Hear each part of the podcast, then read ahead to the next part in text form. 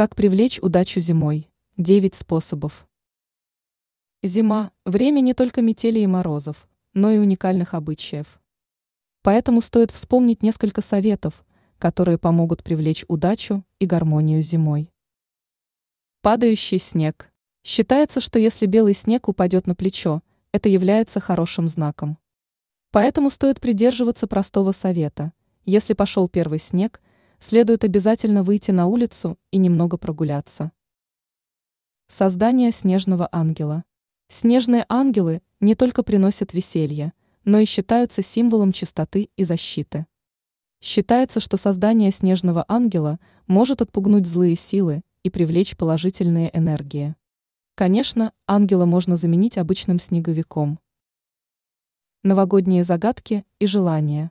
По народным приметам, загадывание желаний и новогодних загадок в полночь приносят удачу.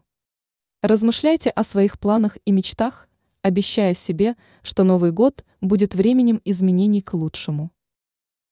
Ласточка на елке.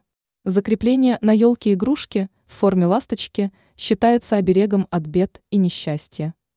Этот символ обещает благополучие и защиту от злых сил.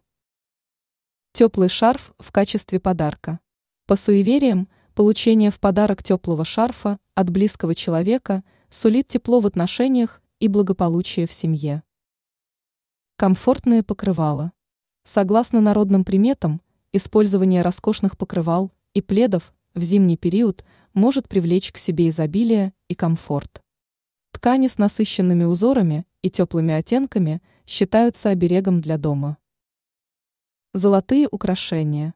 Золотые украшения считаются символом богатства и удачи. Носите золотые серьги, цепочки или браслеты, чтобы привлечь благосостояние и везение в жизнь. Зимние амулеты.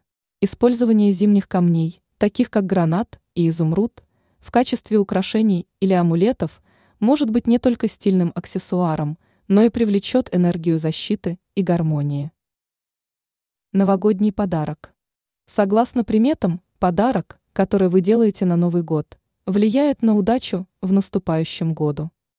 При выборе подарка стоит отталкиваться от простого совета. Он должен приносить радость.